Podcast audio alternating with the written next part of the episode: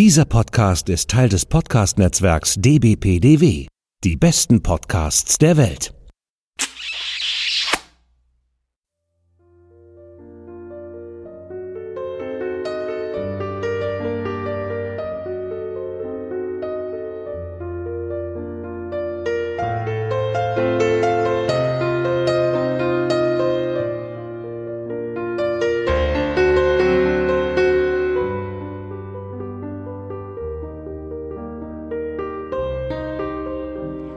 Willkommen zu einer neuen Folge von By Lady zusammen mit Lara. Hallo Lara.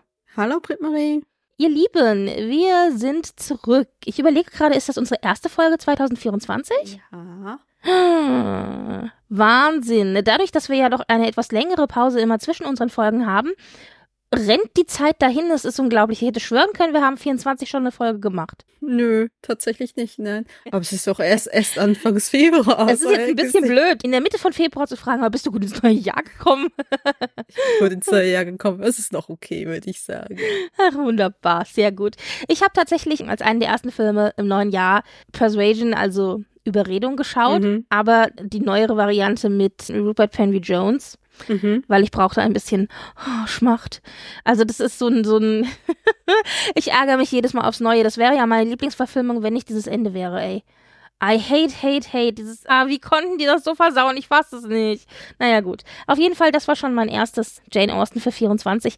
Ich denke, den Film werde ich dieses Jahr noch diverse Male gucken. Das ist so mein Go-To, wenn es mir nicht so gut geht oder ich, ich nicht weiß, was ich gucken soll.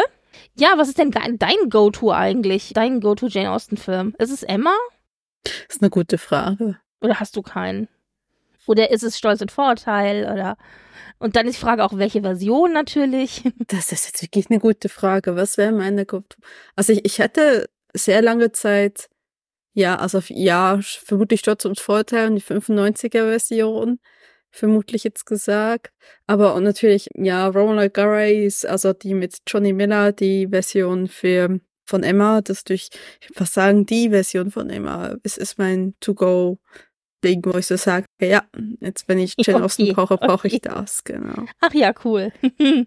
Ja, was gab es noch so Regency-mäßiges oder Austen-mäßiges? Ich habe tatsächlich, da muss ich, hab dich immer so ein bisschen im Ohr. Es lief tatsächlich jetzt erst gerade wieder eine neue Hallmark-Verfilmung mit Austen-inspiriertem Thema. Oh je. Paging Mr. Darcy. Und ich so, hä? Ah, Und was Hallmark-Verfilmungen angeht, war das tatsächlich eine, eine der besseren Hallmark-Verfilmungen.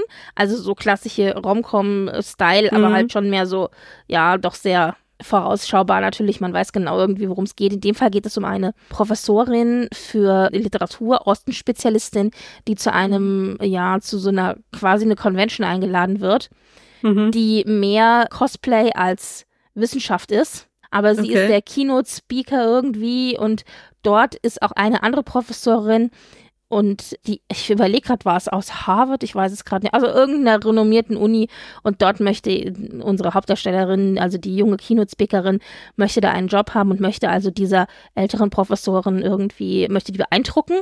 Und diese Mhm. ältere Professorin, die ist natürlich auch Spezialistin für Austin Mhm. und die findet diese Cosplay-Sachen irgendwie geil.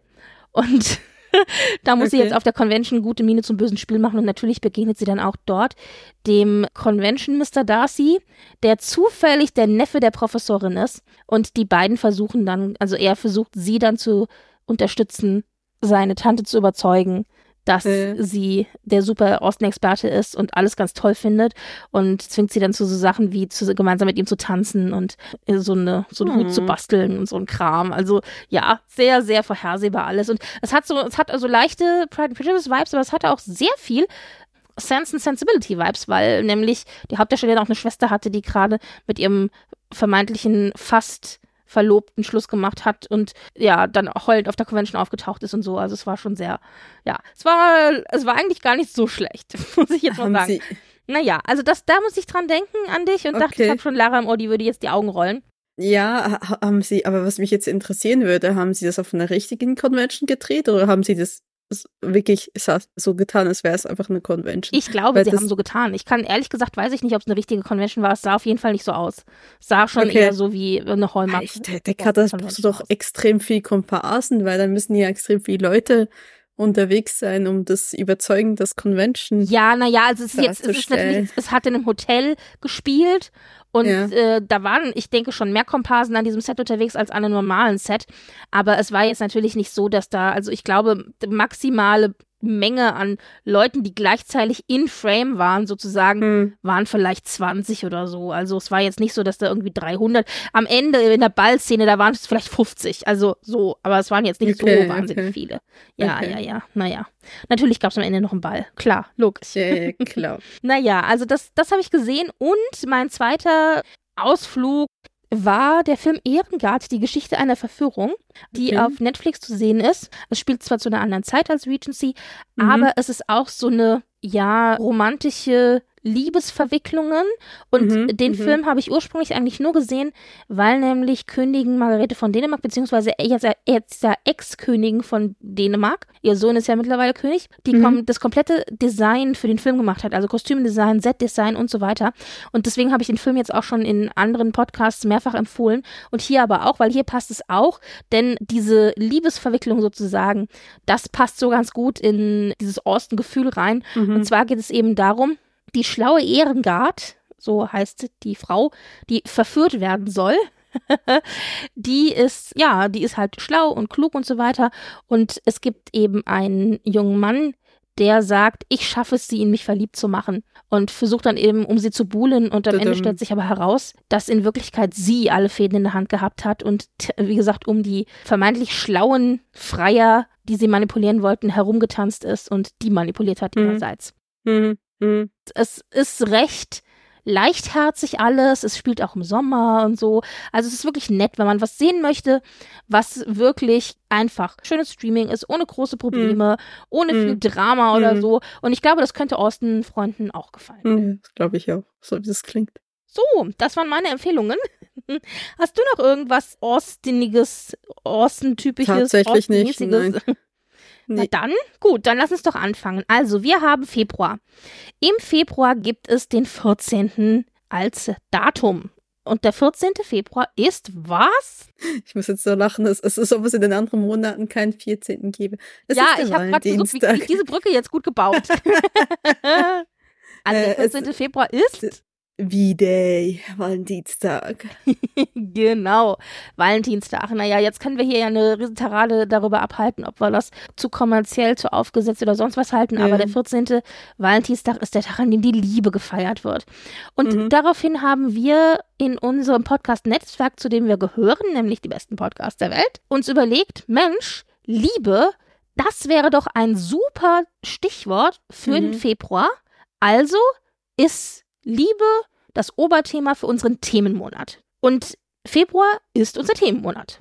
Wir haben ja einmal im Jahr immer einen Monat, den wir auswählen, in dem alle unsere Podcasts aus dem Netzwerk, egal ob sie über Fahrräder gehen, Filme, Jane Austen, Hörspiele oder was auch immer, mhm über ein und das gleiche Thema podcasten und jeder so, wie es quasi zu seinem Podcast und zu seinem Thema passt. Und Liebe ist dabei ein wunderschön generisches Thema, über das man ganz, ganz, ganz viel machen kann. Und diesmal sogar auch ein Thema, das irgendwie zu uns wirklich gut passt. Als ich gehört ja. habe, Liebe, fand ich es cool und doof gleichzeitig. Ein bisschen doof, weil ich dachte, oh, es ist schon wieder so sehr, sehr Klischee und gerade auch bei Austin. Und dann habe ich aber gedacht, ja, und mit dem Valentinstag und so, äh, äh. aber auf der anderen Seite kann man da echt ganz, ganz viel erzählen. Und das war auch so ein bisschen unsere Verzweiflung dann, weil Osten und Liebe, das ist wie, ich weiß nicht, Schokolade und Milch. Du kannst eigentlich über alles reden, wenn du so dieses Oberthema Liebe aufmachst bei Osten. Und wir haben dann so ein bisschen hin und her diskutiert, ein bisschen gebrainstormt und so und sind dann eben dabei gelandet, dass wir uns überlegt haben, wir würden ein lockeres, loses Gespräch jetzt einfach führen, so ein bisschen Kaffeekränzchen mäßig, indem wir uns die verschiedenen Liebespärchen anschauen, die bei Osten so auftauchen und das wirklich in Bezug auf Hochzeiten. Hochzeiten, Schrägstrich Ehe. Also wir haben also gleich daran gedacht, ah, okay, Moment, was gibt's denn für, für Hochzeiten in Osten? Äh, mhm. Äh, welche Pärchen gibt es und welche Art von Liebe wird uns durch diese Pärchen in Austens Werken repräsentiert? Und da muss man jetzt kurz einschränkend auch dazu sagen, wir sehen ja auf Hochzeit äh, mit relativ modernem Auge, nämlich mhm. eben mit dem Auge von heute, wo wir sagen, Hochzeit ist sozusagen die Krönung der absoluten Liebesbeziehung. Hochzeit steht für uns immer automatisch für die große Liebe. Aber so automatisch ist es bei Osten ja eben nicht. Und deswegen fand ich es dann wieder spannend zu sagen, okay, lass uns doch einfach mal quer durch die verschiedenen Werke von Osten hindurch jeder sich zwei, maximal drei Pärchen nehmen und darüber reden, was für eine Art von Liebe, was für eine Art von Pärchen sie in Ostens Werken präsentieren. Ja, und genau, genau. das haben wir gemacht. Genau. Vielleicht sollten wir tatsächlich mit dem Werk anfangen, mit dem man Osten, glaube ich, automatisch gleich als erstes verbindet, weil es auch, denke ich, ihr populärstes genau. ist, nämlich Stolz und Vorurteil. Und Stolz und Vorurteil ist ja tatsächlich auch das Werk, das gleich mit dem ersten Satz etwas über die Ehe was eigentlich sagt. Liebe ja, was Liebe eigentlich bedeutet in der Zeit, in der genau. Regency Area. Und zwar heißt es da gleich am Anfang: It is a truth universally acknowledged that a single man in possession of a good fortune must be in want of a wife. Also das bedeutet, es ist eine allgemein anerkannte Wahrheit, dass ein Junggeselle im Besitz eines schönen Vermögens nichts dringender braucht als eine Frau. genau. Und tatsächlich ist Stolz und Vorurteil, ich finde, das Werk von Jane Austen, in dem wir eigentlich tatsächlich als einziges Werk von allen fast jede Art von Paar bzw. Hochzeit und in dem Sinne auch Liebe vorgeführt bekommen, um am Ende bei einem Ideal zu landen. Und dieses Ideal ist Lizzie und Darcy im Grunde. Mhm. Und um Lizzie und Darcy herum gibt es verschiedene andere Paare, die dann auch den Bund der Ehe schließen, die aber eine andere Art von Liebe repräsentieren. Und das natürlich auch absichtlich so um Lizzie und Darcy herum platziert ist in dieser Geschichte, damit man erkennt, dass die beiden das Ideal darstellt, für das vielleicht auch Austin selber steht. Das weiß man nicht so genau, Fragezeichen, also sind da nicht so richtig Stellung, aber man, denke ich, kann das schon so interpretieren. Und dann findet man Teile davon immer wieder auch in ihren anderen Werken, aber ich finde, in Stolz und Vorurteil ist es doch sehr deutlich, dass wir hier verschiedene Aspekte gezeigt bekommen, um am Ende auf einem Aspekt zu landen. Und wenn ich jetzt sage Lizzie und Darcy, dann ist das für mich tatsächlich das Ideal, das uns präsentiert wird. Aber vielleicht kann man das besser einschätzen, wenn man erstmal ein bisschen darüber redet, welche Arten von anderen Pärchen drumherum sind. Jetzt ist meine Frage, Lizzie und Darcy hattest du so ein bisschen als Gewährsfrau. Möchtest du erstmal ein bisschen über die beiden erzählen oder sollen wir erst drumherum erzählen, welche Pärchen es gibt und dann zurückkommen auf die beiden? Ich glaube eher zweiteres hätte ich jetzt gesagt. Okay. Grundsätzlich ist es so, und ich denke, das ist ja auch nichts Neues für euch, das wisst ihr. Eine Hochzeit bedeutet ja in erster Linie, dass man sich in eine sichere Situation, in einer Abgesichertheit begeben hat. In der Regel hatte man als Frau ja nichts zu sagen, man hatte auch kein eigenes Vermögen, man hatte auch keine großen Rechte oder so. Und man durfte deswegen, keine Geschäfte machen. Genau, durfte keine Geschäfte machen, durfte auch in der Regel nichts erben, wobei ein bisschen später wurden dann Gesetze geändert. Und aber gerade mhm. bei Schloss Vorurteil sehen wir ja, wir haben also den Klassiker, wir haben die Bennett-Familie, Mr. und Mrs. Bennett, und da ist es so, wenn Mrs. Bennett zur Witwe werden würde, also Mr. Bennett stirbt, dann würde das kleine Anwesen, das sie besitzen und sämtliches Vermögen halt auf der männlichen Linie weiter vererbt werden. Das heißt, es würde an den Cousin Mr. Collins gehen, die Töchter würden komplett leer ausgehen und dann wären die Töchter im Grunde, bis auf das bisschen Mitgift, das ihnen der Vater mitgeben kann, äh, ja, verloren. Und deswegen mhm. ist die Mutter ja auch so darauf aus, für die Töchter eben den idealen Mann und damit eben auch die ideale Sicherheit zu finden. Das heißt, eine finanzielle Sicherheit, sodass die Tochter dann ein, ein eigenes Zuhause hat, ein eigenes Geld, dass sie sich keine Gedanken machen muss über quasi wirklich tatsächlich den reinen Lebensaufwand und auch natürlich eine soziale Stellung in der Gesellschaft dadurch hat als Ehefrau. Am allerliebsten natürlich nicht nur als Ehefrau, sondern auch noch als Frau Gräfin oder Frau wie Fürstin oder so, also gerne noch mit einem Titel. Und mhm. natürlich die Frau eines Gentlemans am allerbesten. Und wenn dieser Gentleman dann auch noch Kohle hat, dann ist es natürlich umso besser, weil dann ist er nämlich in der Lage, eben entsprechend auch für seine Frau zu sorgen und hat das Ansehen in der Gesellschaft und so weiter und so fort.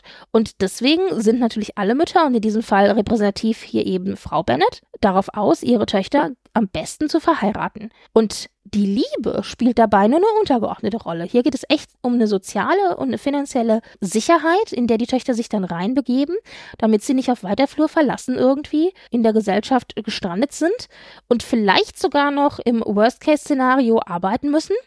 Denn, mhm. das muss man ja auch sagen, die Familien, die uns hier gezeigt werden in Ostens Wagen und auch in Stolz und Vorurteil, sind natürlich trotz allem aus einer gehobenen Schicht. Auch die Familie Bennett, die vielleicht nicht die meiste Kohle hat, sind immer noch eine Familie eines Gentlemans. Es ist nicht so, dass hier irgendwie die arbeitende Bevölkerung dargestellt wird, wo das alles nochmal ein bisschen anders gelagert ist. Das ist quasi so das, was man hat. Und an zweiter Stelle steht eben, dass man vielleicht auch Gefühle für seinen Partner haben kann, aber das ist eben kein Muss.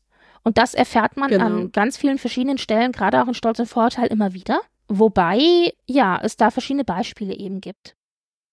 Ich würde ich würd da äh, einmal mein Liebespärchen ins Feld führen. Ja, das ist ironisch gemeint. Und zwar Edmund Bertram und Fanny. Ah, das ist jetzt nicht Stolz und Vorteil, aber es ist ein Pärchen. Ja. Das ist ein, und aus welchem Werk von Austin kennen wir das? Das kennen wir aus Mindset Park. Mhm. Ich überlege gerade, wie heißt sie zum Nachnamen? Fanny, Fanny. Nein, Fanny Price. Fanny Price, genau. Also Fanny Price und Edmund Patron sind Cousins eigentlich, ne? Ja. Also. Cousin und Cousine, genau. Und heiraten ab erstem Cousingrad durfte man. Genau. Also wie, wie sagen heute heutzutage, auch, ja. heute auch noch immer so ist. Klingt so, als wäre es heute verboten. Nein, natürlich nicht. Abhängig vom Land, aber in Deutschland ist es tatsächlich nicht verboten. Ja. Genau, und Fanny ist ja schon immer in, in Edmund verliebt gewesen und auch durch den ganzen Roman hindurch ist ja eigentlich ihre Zuneigung für Edmund immer wahnsinnig groß. Auch wenn sie sich da eigentlich nie so groß Hoffnungen macht, dass sie da eine Chance hat, weil aufgrund ihres Standes und dann es gibt's ja dann auch einen großen Teil der Geschichte gibt's Mary Crawford, wo Edmund Bertram sich da auch ein bisschen in sie verliebt und bändelt sich ja was an, was dann aber auseinanderbricht, weil ja der Bruder von Mary sich so daneben benimmt und mit der Schwester von Edmund, mit der verheirateten Schwester von Edmund fremd geht. Und am Ende kommen die ja zusammen, weil dann Edmund irgendwann mal die Augen geöffnet wird, dass eigentlich die einzige richtige Frau für ihn schon die ganze Zeit vor seiner Nase war, schon seit er ein junger Bub war und mit Fanny zusammen gelebt hat und sie heiraten dann, beziehungsweise macht die dann einen Antrag. Ich wollte nur gerade einschmeißen, er ist ja quasi klassischer Gentleman. Ja ist der Zweitgeborene, aber hat trotzdem ein gewisses Standing und auch Geld genau. und so genau. weiter. Und Fanny, sie hat so ein bisschen hier die Aschelputtenrolle, weil sie ja quasi als genau. Mädchen in die Familie kommt, als Mündel und kein Geld hat und so weiter. Also sie kommt ja trotzdem auch aus einer Familie, äh, aus einer, ich sag mal, als Tochter eines Gentlemans in Anführungszeichen. Und zwar über die Linie der Mutter, weil ihre Mutter genau. ja eigentlich. Ist die Schwester von, von Edmund, Edmunds Vater. Genau, richtig. Und jetzt aktuell, die Familie, aus der sie kommt, das ist natürlich, ich sag mal, eine Arbeiterfamilie, insofern, genau. als dass nämlich die Mutter unter ihrem Stand geheiratet hat, was natürlich genau. auch so ein klassisches Beispiel ist für genau. Ehen und Stand. Da ist ja das Bild, was passiert dir, wenn du aus Liebe heiratest, Du mhm. verlierst finanzielle Absicherung, du steigst ab in der mhm. sozialen Hierarchie und am Ende kannst du noch nicht mal mehr dein eigenes Kind versorgen. Das ist das, genau, was uns am Beispiel genau. der Mutter gezeigt wird. Aber trotzdem muss man ja sagen, dass hier also, es ist kein echtes Echen Aschenputtelmärchen, weil es ist ja nicht so, dass hier die Arbeiterin Fanny Preis in diese Familie reinkommt, sondern eigentlich ist sie ja schon vom gleichen Stand. Sie ist nur finanziell nicht so. Also auf sozialer Ebene ist sie auf, auf der Augenhöhe, aber eben auf finanzieller Ebene ja, nicht. Also theoretisch, aber ich meine, wenn du daran denkst, wie sie sie behandeln, ist sie ja nicht unbedingt auf Augenhöhe. Ja, sie, sie genießt eine Ausbildung. Also es wäre eine andere Story, wenn sie jetzt zum Beispiel irgendwie, keine Ahnung, aus dem Arbeitermilieu käme und das tut sie ja nicht. Genau, genau. Dadurch, dass sie halt ihre Mutter, die Schwester ist von Mr. Bertram, hat sie da eine gewisse Absicherung. Wenn man ihre Ehe anguckt mit Edmund, es ist eigentlich eine Liebeshochzeit letztendlich. Klar, sie lieben sich, es ist aber keine, die so wirklich ausgeglichen ist. Also ich habe auch nach wie vor das Gefühl, dass Fanny halt ein bisschen mehr von Edmund profitiert, beziehungsweise sie kann, sie ist jetzt dadurch mehr abgesichert und ist es für ihn, ist es eine Liebeshochzeit am Ende, aber es ist irgendwie auch eine Vernunftshochzeit, nachdem er ja eigentlich seinen großen Schwar, Mary Crawford, dass die ja quasi die falsche Abbiegung genommen hat und dann nicht mehr heiratbar ist, ist sie ja eigentlich nur eine zweite Wahl. Aber das ist ja die Frage. Ich finde lustig, dass du gerade dir dieses Paar ausgesucht hast, weil Ja. ich ja eigentlich so von außen betrachtet gesagt hätte, ja, das ist aber doch gerade ein Paar, das doch die Liebe zelebriert. Das ist ja auch das, wie es uns verkauft wird. Endlich kommen die beiden zusammen. Fanny wird dafür Ja. belohnt, dass sie eben jahrelang für ihn geschwärmt hat, in ihn verliebt war, treu auch zu ihm gestanden ist Mhm, und zu ihren mhm. Gefühlen. Mhm. Und er war halt ein bisschen blind. Aber trotzdem ist seine Liebe deswegen ja nicht weniger echt, sondern am, am Ende fällt es ihm wie Schuppen von den Augen und er erkennt eigentlich, dass sie das Ideal war und wie es manchmal so ist, also wirklich von Friends to Lovers, so dieses klassische Trope. Ich weiß nicht, ich finde, da von zweiter Wahl zu reden, ist vielleicht eher von einer äh, Kurskorrektur, denn es war ja dann am Ende so, dass ihm aufgefallen ist, ja, die Frau, in die ich so lange verliebt war, es ist ja nicht so, dass er sie nicht heiraten konnte, weil sie tragisch verstorben ist oder weißt du, dass Mhm, da irgendwie mhm, sowas, mhm. sowas war, sondern er hat erkannt, dass er sich in Aber ihrem hat sie- Charakter getäuscht hat. Ja, er hat sie aber quasi immer sehr lange immer nur als Schwester gesehen, als kleine Schwester. Nein, ne? ich meinte jetzt, ich meinte Crawford und jetzt Ja, ja, genau. Ja. Jetzt äh, natürlich sind wir wieder zurück bei Funny Price, genau. Das war alles auf äh, einer freundschaftlichen, auf einer platonischen Basis, genau. Genau, und, und irgendwann mal, ja, ich meine, es ist eigentlich die klassische Liebeshochzeit, aber ich finde halt, sie ist so mit einem gewissen Geschmäckle, weil so wie halt Edmund das dann so formuliert, ist dann halt Fanny die einzig war, weil alle anderen Frauen für ihn so verbrannt sind, weil sich äh, mit Mary Crawford halt so sehr die Finger verbrannt hat.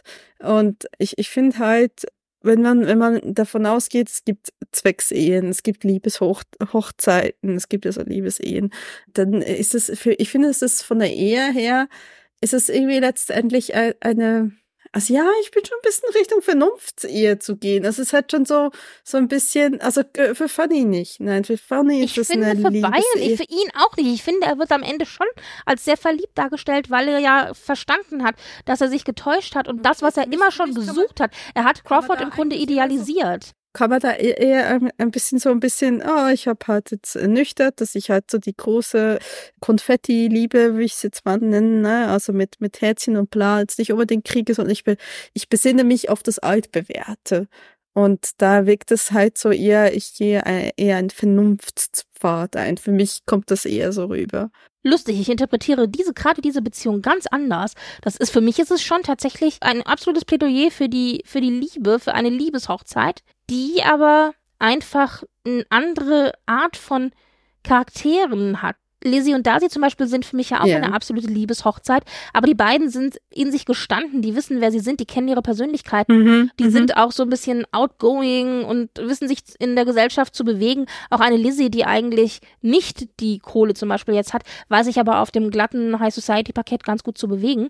Während Ja. Fanny eigentlich das nicht so kann, weil sie ein ganz anderer Typ ist. Sie ist sehr in sich zurückgezogen, sehr introvertiert, sehr ruhig, sehr schweigsam und sie wird ja so als eine gezeigt, die sich immer an alle Regeln hält und an alle Ideale Mhm, und mhm. deswegen auch selber eben ein Ideal ist. Also sie ist eigentlich die perfekte Verkörperung einer tugendhaften Frau. Das ist ja auch das, was mich an diesem Charakter immer so wahnsinnig gemacht hat.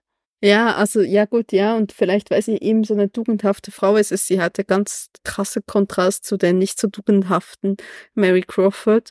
Und Edmund ist ja Pfarrer oder Reverend, wie ich weiß nicht genau, wie die englische Entsprechung ist, aber und dementsprechend auch auf der Suche nach einer tugendhaften christlichen Frau. Also dementsprechend passen die schon. Aber ja, okay, gut. Ich, ja, ich, für mich ist es eher so, von seiner Seite aus ist es mehr Vernunft, aber ich, ich kann auch verstehen, wenn man es ein bisschen anders sieht. Was hast du denn, was hast du denn? Naja gut, Paar? wenn wir von Vernunftehen reden, ich finde eine ganz typische Vernunftehe, an die man sofort denkt, wenn man an Austen denkt, ist natürlich die aus Stolz und Vorurteil von Charlotte Lucas und Mr. Collins. Denn da ist es tatsächlich so, Mr. Collins, der Cousin, von dem ich ja gesprochen hatte, der ja dann auch das Anwesen erben wird und so weiter, Mhm. der ist eigentlich der ideale Heiratskandidat für eine der Bennett-Töchter, Töchter, Mhm.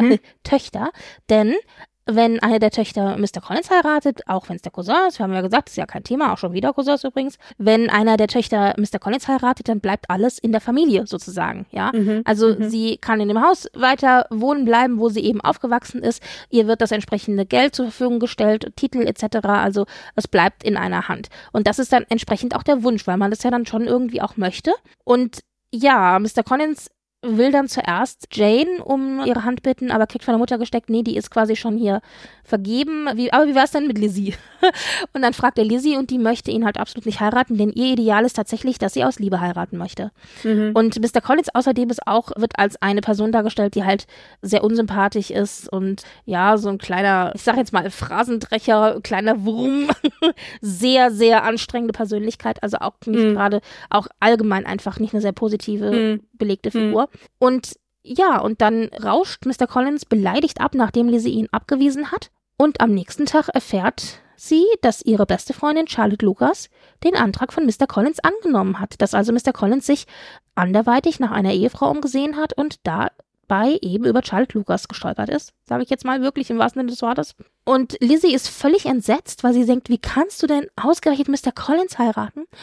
Da ist sie deshalb entsetzt, zum einen natürlich, weil sie Mr. Collins als Person einfach ganz schrecklich findet, aber zum anderen auch, weil sie nicht versteht, wie Charlotte ihre Ideale von dem Traum von Liebe zu einer Person und eben als Grund für die Heirat auch verraten kann. Und dabei stellt sich eben raus, dass Charlotte Lucas eben ein ganz anderer Typ ist als Lizzie und auch ein sehr realistischer, sehr rationaler Typ, denn Charlotte ist schon ein Stückchen älter als Lizzie und sie sagt ganz klar, meine einzige Möglichkeit, mir eine Sicherheit zu schaffen, ist tatsächlich mich zu verheiraten und im mhm. besten Sinne gut zu verheiraten, denn meine Eltern können nicht für mich sorgen, also das Geld ist einfach nicht da und wenn sie tot sind, dann sitze ich dann da. Das heißt, ich muss in eine Sicherheit reingehen und diese Sicherheit bedeutet Ehe. Und deswegen hat sie zu Mr. Collins Ja gesagt, weil sie meint, sie kann durchaus seine Fehler übersehen, wenn er ihr eben diese Sicherheit bietet und das tut er auch. Mhm. Und mhm. dann haben sie wirklich eine kurze Grundsatzdiskussion darüber, was denn sie auch von einer Ehe erwarten, was das für sie bedeutet. Und Charlotte sagt dabei etwas, was auch immer wieder in allen möglichen Zusammenhängen zitiert wird. Und zwar sagt sie, Happiness in marriage is entirely a matter of chance. If the dispositions of the parties are ever so well known to each other or ever so similar beforehand, it does not advance their felicity in the least. Auf gut Deutsch, das Glück in einer Ehe oder glücklich sein in einer Ehe ist eine Frage des Glücks. Du kannst losziehen, ob es gut wird oder schlecht. Natürlich wenn beide Parteien sich ähnlich sind und einander kennen, dann bedeutet das nicht automatisch, dass sie am Ende auch äh, in einer glücklichen Ehe landen. Mhm. Ja, also das heißt, es ist wirklich einfach, sie sieht es als Glückssache und sie sieht es alles sehr, sehr rational. Und als sie das dann Lizzie erklärt, und Lizzie weiß das ja natürlich auch, weil das ja die vorherrschende Meinung auch äh, zum Thema Ehe ist und Hochzeit in dem Fall auch, akzeptiert sie das und wünscht eben ihrer besten Freundin alles Glück dieser Welt. Und mhm. ja, Charlotte Lucas ist ein absolutes Beispiel für wirklich diese rationale Herangehensweise an Liebe, an Hochzeit, an Ehe. Und sie stellt damit im Grunde es, das eine sagt, Ende das, eines Spektrums dar. Nämlich, sie ist wirklich ganz am Ende des Spektrums rational, logisch mhm. und die Gefühle können zwar durchaus auch positiv eine Rolle spielen, wenn mhm. man jemand mag natürlich, aber das ist nicht das Ausschlaggebende für eine Hochzeit. Mhm. Liebe, was ist Liebe? So nach dem Motto. Genau. Ja, ich, ich finde, sie sind so in, in Jane Austen-Universum sind sie so der Archetyp von einer Vernunfts-Zwecks-Ehe. Also sie will sich absichern, braucht eine Frau, um Kinder zu kriegen. Also er ist ja Ja, und er braucht natürlich auch jemand, der den Haushalt führt, wo er nach Hause kommen genau. kann und der so ein bisschen ihm auch natürlich hilft, seine Karriere auch irgendwie ja. und zu repräsentieren in der Nachbarschaft und vor Lady de Burgh und so genau. Ja, ja, ja. Genau, genau. Und ja, ich, ich meinst du, die haben sich am Ende der ihrer ihrer Jahre irgendwann mal gern gemocht? Es ist eher ein Tolerieren. Ich finde schon, man kriegt so ein kleines Fazit am Ende von Stolz und Vorurteil. Lizzie mhm. besucht ja dann eben auch Charlotte und Charlotte sagt ja dann mhm. auch, wenn ich mich recht entsinne, das Problem ist, ich schmeiße hier jetzt ein bisschen Buch und Adaption, äh, Film, Filmadaption und Serienadaption durcheinander.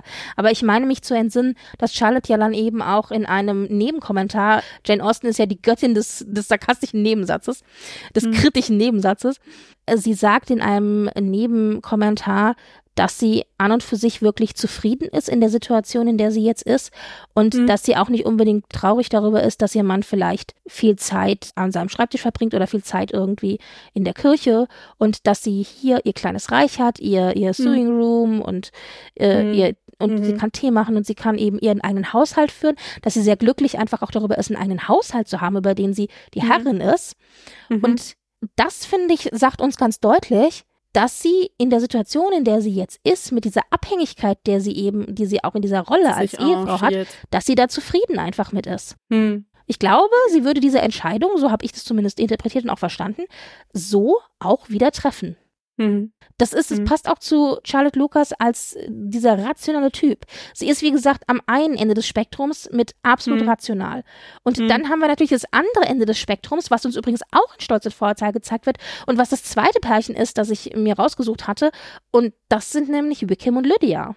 Mhm. Die sind finde ich, die Verkörperung für die absolute Liebe. Liebe über alles. Liebe und Lust über alles ohne darüber nachzudenken, was es irgendwie für den sozialen Stand bedeutet oder für die Familie oder für das gesellschaftliche Ansehen oder was auch immer. Moment. Sondern hier geht es wirklich Moment. nur um, ich bin so verliebt, ich muss ihn unbedingt heiraten. Ja, von ihr aus, aber ich meine, so Wickham liebt Lydia. Schwierig. Also ich würde sagen, ich würde vielleicht nein. zwei Minuten.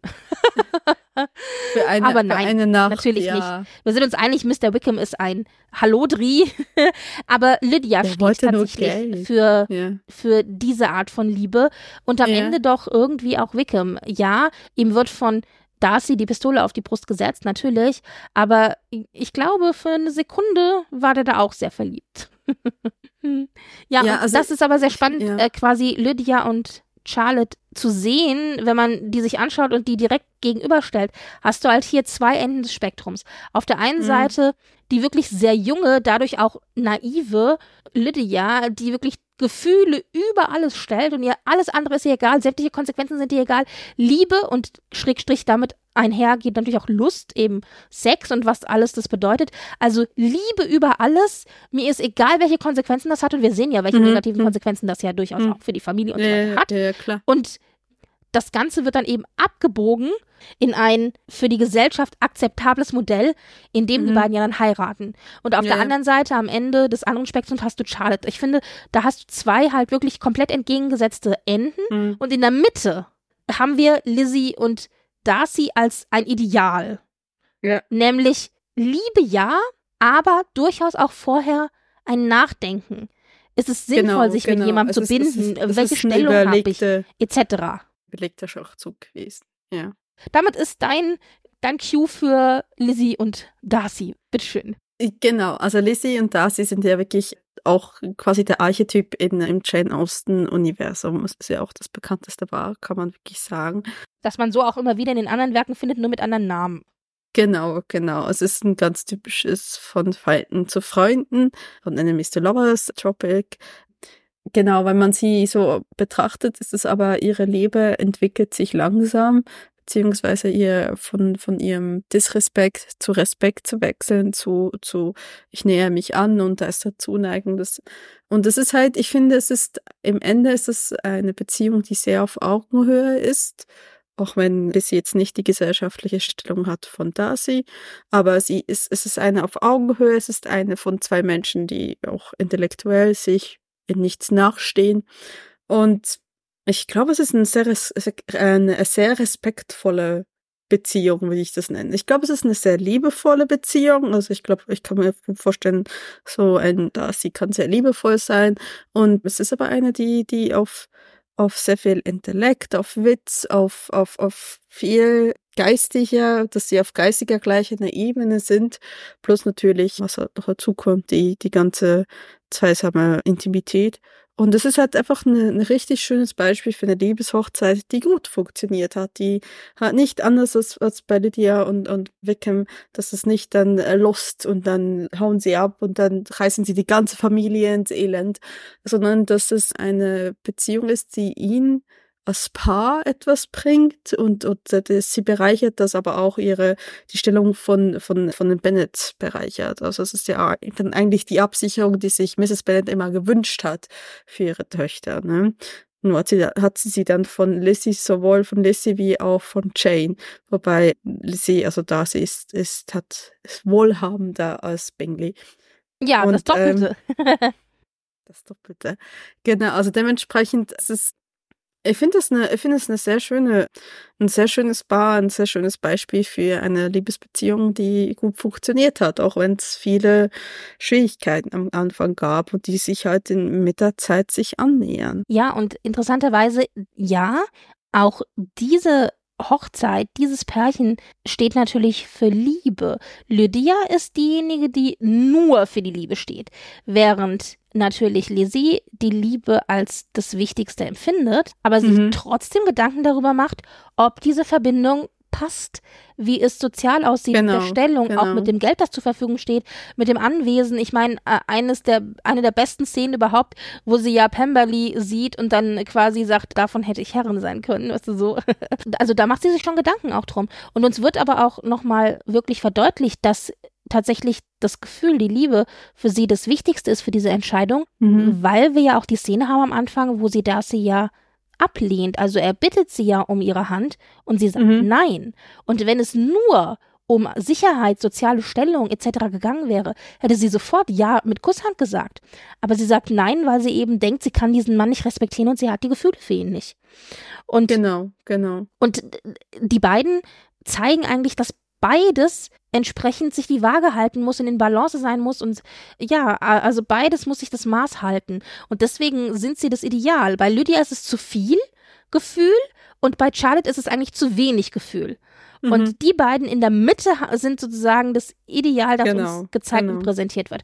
Und lustigerweise, ich finde ein bisschen schwierig, da Jane und Bingley einzuordnen, weil bei denen ist es doch eigentlich auch das Gefühl, das absolut im Mittelpunkt steht. Aber auch sie sind eher an einer Balance von Gefühl und Nachdenklichkeit und sozialem Stand und so weiter dran an Lizzie und Darcy als jetzt zum Beispiel an Lydia. Obwohl ich finde, Mhm. dass bei der Beziehung von Bingley und Jane doch auch noch mehr Schwerpunkt auf das Gefühl gelegt Mhm. wird, als es bei Lizzie und Darcy zum Beispiel tut. Mhm. Also Lizzie und Darcy, wie gesagt, da das Ideal tatsächlich. Dann, ja, was hattest du noch an Pärchen? Ich hatte noch Colonel Brandon und Richtig. Marianne. Auch ein Beispiel, genau. Während wir Ja. bei Lizzie, Lizzie wird ja in Stolz und Vorteil auch schon als älter bezeichnet, also sie ist über 21, Mhm. was für Regency-Verhältnisse super alt ist, weil ja Töchter in der Regel ab 15 quasi schon heiraten konnten oder verheiratet wurden. Aber für, für uns heute natürlich, wir rollen die Augen, 21, what the fuck, ja. Aber für Regency-Verhältnisse war das schon älter. Und Männer wiederum durften natürlich entsprechend älter sein. Wenn die in ihren 30ern oder 40ern waren, dann galten die im idealen Mannesalter, um zu heiraten. Und Mhm. deswegen ist da natürlich auch immer ein gewisser Altersunterschied. Interessanterweise ist es zum Beispiel in Sense and Sensibility so, dass wir da, wir haben ja zwei Schwestern und wir Genau. haben einmal Eleanor und einmal Marianne. Marianne. Und Marianne ist ja auch blutjung, die ist, also beziehungsweise die ist die junge Schwester, die ist 19, aber die ist so im idealen Alter, um zu heiraten. Ein bisschen jünger wäre sogar vielleicht noch besser. Aber äh, 19 ist eigentlich ein gutes Alter, um verheiratet zu werden. Und auf der anderen Seite haben wir Colin Brandon, der ja echt schon, also der ist ja auf der älteren Seite, der wird uns immer als alt präsentiert. Ich meine, wenn wir heute gucken, wie alt war Colonel Brandon, ich glaube, der war in seinen späten 40ern oder so, Hätte Mitte, Ende gesagt. 40. Ja. Ja, so sowas. in den Genau, also er wird aber immer als sehr, sehr alt dargestellt bei Austin und Mhm. äh, Marianne halt als sehr, sehr jung. Ja, und was ist das für eine Ehe? Ist, das ist doch auch Das- das- eine Liebesehe. Äh, Könnte man sagen, aber ich habe sie nicht so ganz verstanden, ehrlich gesagt. Deswegen habe ich sie rausgenommen, weil ich finde, sie sind halt nicht so. Also Marianne hat sich zuerst in Willoughby verliebt. In vielen, in vielen Dingen hat ja Marianne auch ein bisschen was von Lydia, obwohl Lydia natürlich einfach so vorherrschend ist. Aber, aber Ma Marianne ist, ist sehr leidenschaftlich, was die Liebe angeht. Und dann wird sie ja auch im Regen, hat sie sich den Fuß verknackst von Willoughby gerettet, Oh, nach Hause romantisches getragen. Ideal. Ja, ja, romantisches Ideal, hoch 10. Was Lydia und Marianne gemeinsam haben, und ich glaube, Mhm. das kommt durch ihre Jugend, ist dieser Fanatismus, diese Überzeugung, dass der Ja. eine Gedanke, wie sie die Liebe sehen, der absolut richtige ist. Das haben wir hier bei Marianne, Genau. die überhaupt nicht anerkennen kann, dass die Art von Liebe, die, die Eleanor da Mhm. empfindet und wie sie die auch zeigt, überhaupt Liebe sein kann, sondern nein, Liebe muss romantisch sein, sie muss dramatisch sein, sie muss tragisch sein. Und das ist Genau. eben diese absolute Überzeugung der Jugend, die uns da gezeigt wird in Marianne. Genau. Und dann aber stellt sich ja dann Willoughby als jemanden heraus, der, dem man nicht vertrauen kann, der sie dann auch liegen lässt. Und das stürzt ja Marianne in eine tiefe Krise. Und da wird sie dann unterstützt von Colonel, Brandon. Und da ist halt, dann am Ende kommen die dann zusammen, weil sie halt in ihm dann einen Mann sieht, auf den sie sich verlassen kann. Ich finde ja an sich ist ja deren Beziehung jetzt nichts gegenzusetzen, aber ich habe sie nie so ganz verstanden, was das was denn genau sie an Colonel Brandon so toll findet, beziehungsweise was er so unbedingt in ihr sieht, weil er ist ja auch charakterlich so viel anders als Marianne, ist ja auch eher ruhig und besonnen, also sich auch aus seinem Alltag gelegen. Und eigentlich sind die zwei sehr unterschiedliche Menschen. Ich verstehe sie irgendwie als Freunde, aber ich habe sie nicht so ganz als Liebespaar verstanden. Ja, es ist so ein bisschen schwierig, weil wir hier zwei Seiten haben. Wir haben auf der einen Seite natürlich Mary Ann, die, glaube ich, nach ihrer Desillusionierung mit Willoughby plötzlich feststellt, dass sie einfach ein falsches Ideal hatte und ja. dass andere Dinge wichtiger sind. Und zu diesen anderen Dingen gehört Ehrlichkeit, Verlässlichkeit, jemanden, auf den sie zählen kann, der da ist, wenn sie ihn braucht und der dadurch eine Sicherheit bietet. Das heißt, plötzlich stellt sie Werte in den Vordergrund, die ja eigentlich auch einhergehen mit den Werten, die man in dieser Regency Area hatte, in dieser Regency Zeit, nämlich yeah. eben Absicherung und ja, Sicherheit ist tatsächlich hier, glaube ich, wirklich das große äh, Stichwort. Und das geht aber bei ihr einher eben mit der Überzeugung, dass diese soziale Sicherheit Sicherheit, finanzielle Sicherheit auch bedeutet emotionale Sicherheit. Dass sie also mhm. jemand da ist, auf den sie sich verlassen kann und der ihre Liebe zu schätzen weiß. Deswegen, ich glaube, es ist von ihrer Seite schon auch Gefühl. Bei Brandon ist es tatsächlich eine Verliebtheit. Also ich glaube, der ist wirklich verliebt. Und ich meine, er hat natürlich auch eine andere Perspektive. Er ist ein Mann, er kann sich das ja auch leisten, da Gefühle in den Vordergrund zu stellen. Aber ich glaube, das ist diese Änderung, die wir bei Marianne sehen. Lustigerweise finde ich, dass Marianne im Grunde die weibliche Variante von Edmund ist. Denn der stellt ja am Ende auch fest, dass er eigentlich äh, jemanden idealisiert ja, hat. Ja, wenn man so will, ja. Und, ja. und dieses Bild, das er hatte, falsch war. Und mhm. dann feststellt, diese Ideale, die er eigentlich sucht, sind in einer ganz anderen Person wiederzufinden. Und das ist bei ihr ja genauso. Sie stellt mhm. fest, dass diese ideale Liebe, für die sie das gehalten hat, mit Willoughby, dass das falsch war, dass sie sich in dieser Person getäuscht hat. Und dass ja. eigentlich Liebe bedeutet, sich verlassen zu können, eine Sicherheit zu haben, Stabilität zu haben, Loyalität zu haben. Und mhm. dass das sie in einer anderen Person findet, nämlich in Colonel Brandon. Und ich, und mhm. aber trotzdem finde ich tatsächlich, obwohl uns auch das als Liebesheirat verkauft wird, denn am Ende ist es ja so, dass sie sich ja in Colonel Brandon auch verliebt, aber natürlich ja. auch erst nach dieser großen Krise. Es wird ja uns auch ein bisschen dargestellt so als sie wird weiser, sie wird erwachsener, weil sie eben genau. feststellt, genau. dass sie, genau. sie ist nicht mehr so kindlich und naiv und äh, überzeugt, dass irgendwie nur eine Ansicht die richtige ist. Und das wird sozusagen als, als ein positiv, eine positive Entwicklung uns dargestellt. Deswegen wird auch diese Ehe am Ende als positiv dargestellt. Aber eigentlich, wenn man ganz nüchtern von draußen sich das anguckt und betrachtet, ist es die ideale Regency-Ehe. Nämlich ein junges Mädchen aus bescheidenen Verhältnissen, das in eine Stabilität hineinheiratet. In eine soziale und in eine finanzielle Stabilität und glücklicherweise, weil Brandon sie liebt, auch in eine emotionale Stabilität. Aber das hast ja. du nicht überall. Bei Charlotte es Lucas ist, zum Beispiel ja. hast du es nicht, weil Charlotte liebt Mr. Collins definitiv nicht. Mhm. Mhm. Ja, auf jeden Fall. Also vielleicht, ja, hat sie da zwei Sechse im Lotto gemacht. ja. Es ist schon fast eher eine Zwecksehe, eine Vernunftsehe, aber es ist sicherlich auch eine, die sich doch gleich gegenseitig bereichern kann. Also ja, wenn jetzt, wo du sagst, für mich, vielleicht habe ich jetzt gerade einfach so diese moderne Sichtweise gehabt. Für mich wäre jemanden, der mir beisteht in einer schlechten Zeit, für den es wäre vielleicht sicherlich jemanden, den ich dann freundschaftlich äh, verbunden wäre, aber nicht unbedingt im romantischen Sinne. Aber damals war halt so, ja gut, ist halt da und verfügbar.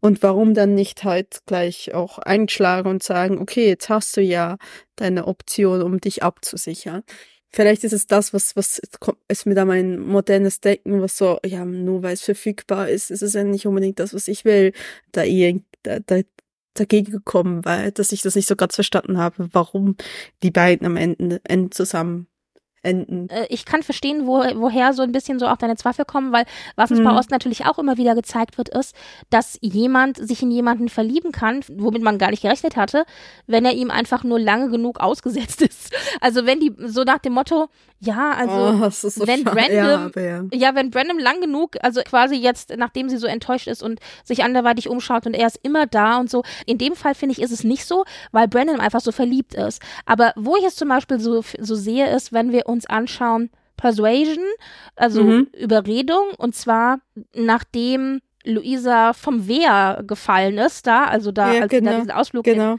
Nach Leim Genau. machen.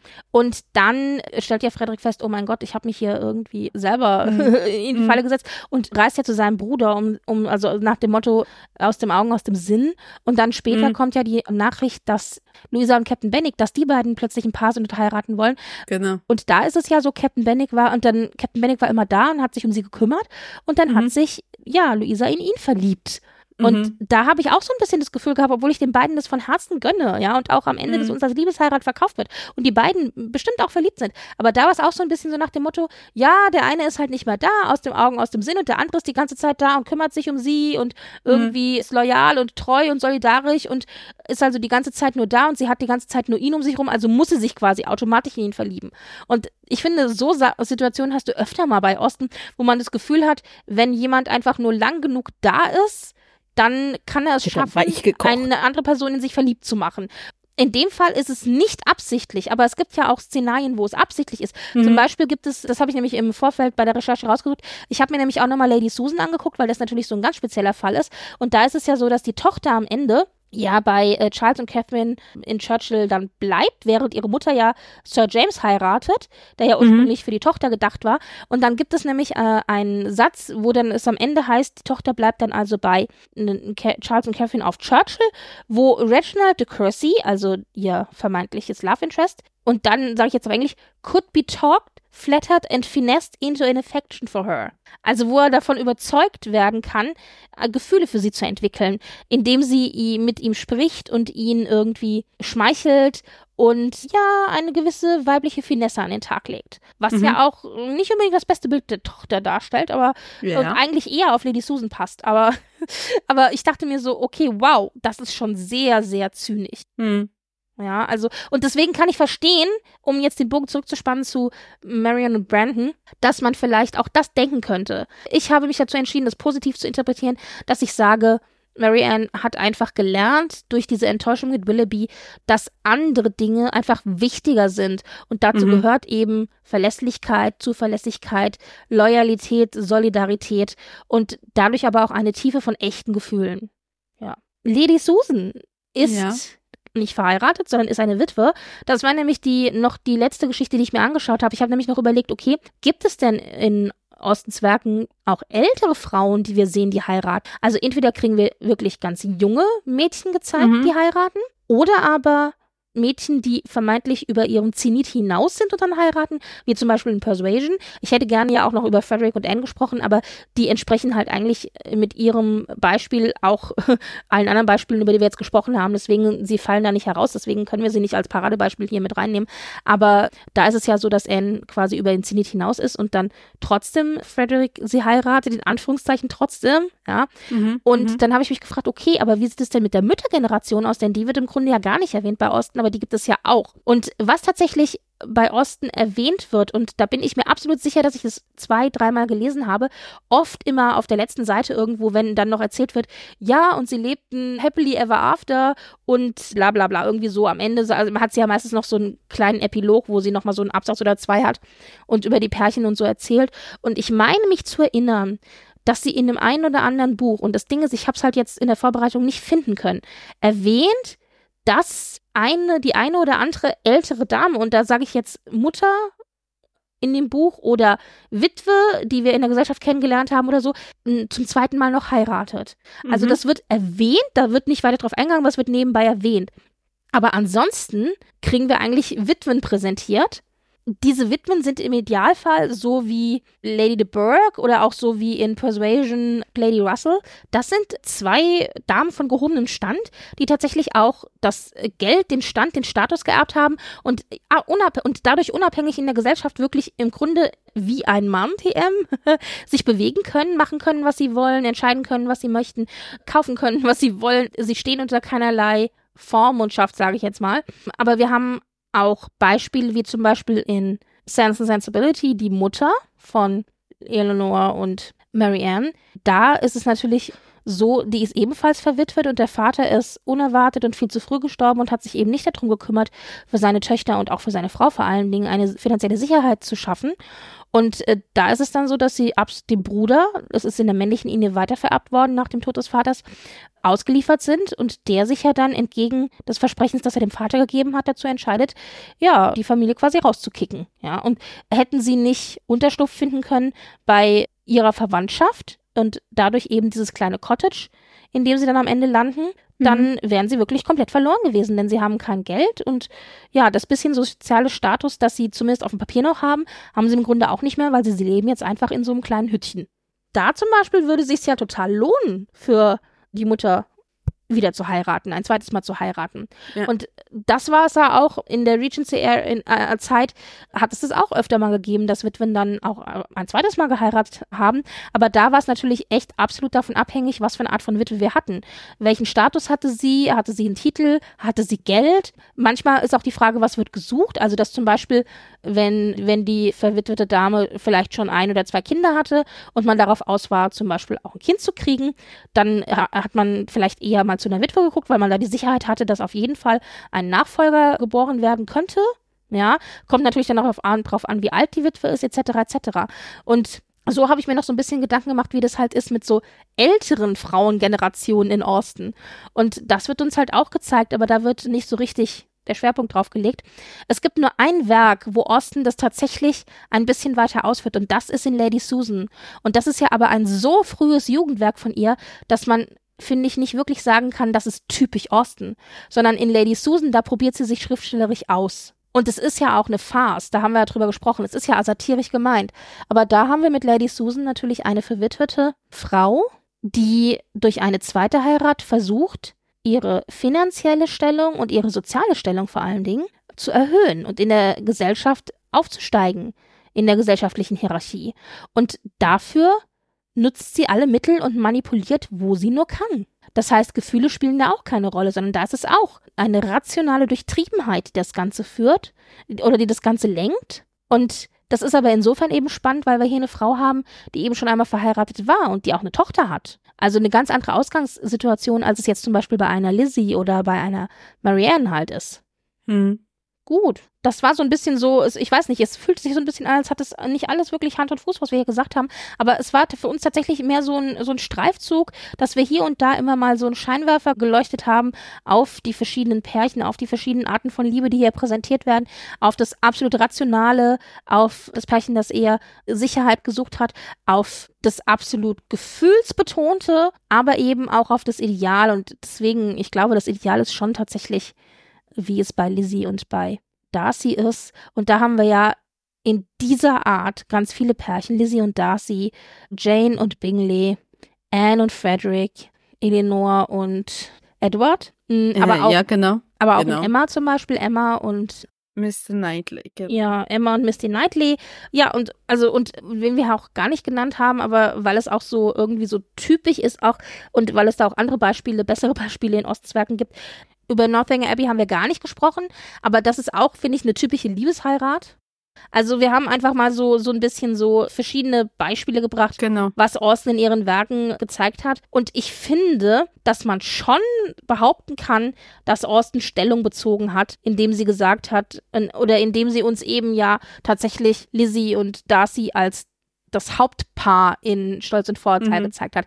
Damit sagt sie ja im Grunde, dass es diese Art von Beziehung ist, die sie als ein Ideal empfindet. Mhm. Ja, auch wenn sie sich zum Beispiel, finde ich, nicht so hundertprozentig klar äußert, wenn es um Charlotte oder auch um Lydia geht. Bei Lydia, finde ich, wird einem recht klar gemacht, dass das ja keine gute Idee ist. Mhm was aber auch in erster Linie damit zusammenhängt, also mit Wickham zusammenhängt mhm. und mit der Unbedachtheit von Lydia. Mhm. Aber bei Charlotte zum Beispiel finde ich nicht, dass das verdammt wird. Die Frage ist, ob eben diese Einstellung von Ehe ist eigentlich nur Glück, man kann es auch nicht wirklich bestimmen, es ist, mhm. man zieht halt ein Los und man hat irgendwie Glück oder Pech, mhm. ob das eine Meinung ist, die Osts Meinung entspricht. Und mhm. ich finde, das weiß man nicht. Also ich finde, bei, bei Charlotte nimmt sie nicht so Klarstellung. Mhm. Vor allen mhm. Dingen, weil ja am Ende Charlotte auch als grundsätzlich zufrieden in ihrer Situation gezeigt wird. Mhm. Da kann man sich dann fragen, was ist besser? Die Art von Liebe, die durch Charles uns gezeigt wird, oder die Art von Liebe, die uns durch Darcy und Lizzie gezeigt wird. Mhm. Also Liebe ist echt ein großes Thema. Wir könnten, glaube ich, noch drei Stunden sprechen. Genau, aber Aber was ziehst du denn jetzt für dich so raus aus unserem Gespräch? ja, dass man sicherlich gewisse verschiedene Ansichten haben kann, unter welchem Stern diese Ehen standen, ob es unter einer Zwecks-Ehe war, ob es Liebesehe war. Also es gibt einfach verschiedene Arten von, von Liebe, beziehungsweise ich finde halt bei, bei Jane Austen ist ja auch, gibt's wirklich Sachen, ich möchte jetzt Formen, die sie dann halt immer wieder mal in einem Roman nochmal ähm, in gewisse, in ähnlicher Art und Weise nochmal braucht. Also ne, Paare, die sich sehr ähneln in ihren Mustern und was sind dann Muster, die immer wieder vorkommen. Und dementsprechend, die hat das schon, die hat das schon ausgereift. Ich, ich nehme mal an, das war tatsächlich auch der Grund, warum sie dann bei Silentin vielleicht auch mal was anderes ausprobieren wollte, aber das wissen wir halt nicht, weil sie es nicht beendet hat. Aber ähm, Ja. also wenn ich mir das überlege, es hätte mich jetzt schon neugierig gemacht, wie hätte sie, wie hätte sich an Jane Austen in ihrem Schreibstil und was für sie Liebe bedeutet mit ihrem, wenn sie jetzt älter geworden ist, was hätte sie da uns noch jetzt, hätte, hätte sich das geändert, wäre sie vielleicht zynischer geworden, aber vielleicht doch noch romantischer, wer weiß. Schade, werden wir leider nie wissen. Aber es, es war sicherlich eine der großen Pfeiler ihrer, ihrer Arbeit, war tatsächlich auch die, das Schreiben. Sie ja bis auf die, die, die Liebes, der Liebesflirt, der Sommerflirt mit äh, Tom LaFroy hat sie ja nie, ist sie auch nie nur mal in die Nähe gekommen von Man Ehe weiß halt nicht so richtig, weil nicht, weil es sind, ja, man weiß es nicht so richtig, weil es ja nicht genug Quellen überliefert sind, aber ich finde, man kann durchaus ihr Verhalten, sie wurde ja einmal um ihre Hand gebeten und sie hat zugesagt und dann am nächsten Tag hat sie abgesagt. Genau. Und ich finde schon, dass man das so interpretieren kann, dass sie erst Ja gesagt hat, weil sie Sicherheit wollte. zuerst an Sicherheit Ja. und soziale Stellung und sowas gedacht hat und dann eine Nacht drüber geschlafen hat und festgestellt hat, nein, für mich persönlich Ja. gehört auch einfach Gefühl dazu und das ist hier nicht da. genau. Ich finde, Also so ich- kann man das ja. durchaus interpretieren. Ja, ja. Also ich denke auch, dass sie eher Team war, Liebesehe und dass sie Mhm. glaube ähnlich wie Lissy hat die hat gesagt, wenn ich nicht einen richtigen heiraten kann, dann heirate ich gar nicht. Und bei ihr war halt nie der Richtige da, also hat sie nie geheiratet. Aber sie, ich glaube, es gibt ja auch Theorien, die sagen, dass Jane Austen einfach auch wusste, was ihr geblüht hätte, hätte sie jemals geheiratet und da hätte, hätte sie noch weniger schreiben können. Sie konnte schon so ja nicht viel schreiben, weil sie ja als Tochter äh, auch eine Funktion hatte und helfen musste im Haushalt. Mhm. Und sie wusste, wenn sie eine Ehefrau und später Mutter wird, wird sie noch weniger Zeit haben. Vielleicht hat sie einfach auch gesagt, äh, mir ist das Schreiben wichtiger als mein persönliches Liebesglück. Ja, vielleicht. Gut. Das war tatsächlich ein loses Gespräch, wo wir ein bisschen von äh, Platz zu Platz, zu Werk zu Werk, zu Paar zu Paar gehüpft sind. Ich finde so ein, ja, also ein richtiges Fazit können wir auch nicht ziehen. Mhm. Deswegen verlassen wir dieses Gespräch so ein bisschen Open-End. Es ist ein weiterführendes Gespräch, das wir hier führen, das wir vielleicht auch nächstes Jahr dann äh, weiterführen werden. Interessanterweise, wir haben ja immer gesagt, Austin ist nicht eben nur eine Autorin, die über Liebe schreibt. Und jetzt haben wir heute natürlich genau dieses Thema so in den Mittelpunkt gestellt. Aber es ist So, natürlich auch ein es- wichtiger Aspekt es- von ihrem genau. Werken. Klar, logisch. Gut. Ja. Ja. dann lieben Dank. Und das ist unser Beitrag zum Themenmonat Liebe. Und denkt dran, ihr könnt natürlich auch in die anderen Podcasts reinhören, die sich mit dem Thema Liebe beschäftigen. Und aber generell natürlich sowieso auch in die Podcasts, aber vor allen Dingen jetzt im Themenmonat Liebe. Und dafür könnt ihr auf die Homepage gehen von dbpdw und könnt euch da ein bisschen umgucken und auch sämtliche Folgen zum Themenmonat euch anhören. Da gibt es zum Beispiel die Männer, die auf Videos starren, die über Horrorfilme über den Valentinstag sprechen werden. so kann man natürlich das Thema lieber auch interpretieren. Wir haben die Scorpion und Batterie Show, die sich Baywatch Staffel 7 Folge 17 Rendezvous anschauen mit Henrik als Gast. Wir haben den Hot Pink Podcast, wo ich ja auch ein Teil von bin, die sich über Liebe in Hollywood als Großthema ein bisschen unterhalten und da verschiedene Aspekte beleuchten. Wir haben das Tropenhaus, das äh, How I Met Your Mother sich als Beispiel für Liebe genommen hat. Wir haben im Gehörgang ihrer Majestät den James Bond Podcast, der über der Spion, der mich liebte, spricht, da auch Liebe schon gleich Titel. Äh, Im E&O-Gespräch geht es um äh, Coming Out äh, beziehungsweise Liebesfilme. Dann haben wir für eine Handvoll Popcorn, auch da hört man natürlich, geht es in erster Linie um Filme und Kino, die eben schräge Romanzen im Film sich angucken, nach dem Motto, wo die Liebe hinfällt. Der Video Gamecast spricht über ihre Gaming Crushes. Das finde ich zum Beispiel auch echt ein total lustiges Thema, weil äh, ja, so wie wir halt irgendwie, so wie ich auch Crushes äh, in Büchern hatte, haben wir auch natürlich Crushes in Spielen gehabt. Der Comic Klatsch wird ein Special zu Love and Hate machen. Und Unternehmen dieser Welt wird sprechen über Match Group, das Unternehmen hinter Tinder, Hinge, OkCupid und Co., was ich auch sehr spannend finde, weil das ja so die, wirklich die klassischen Dating-Apps repräsentiert. Ja, und so habt ihr ganz, ganz viele verschiedene Podcasts mit vielen verschiedenen Interpretationen des Themas Liebe, wo ihr reinhören könnt. Natürlich am allerliebsten in alle. Mhm. Dann ganz viel Spaß. Klickt euch rein, klickt euch rum, hört euch alles an und ja, verliebt euch doch ein bisschen, oder? Genau. Das war doch mal schön wieder. Genau. Bis denn. Bis Tschüss. dann. Tschüss.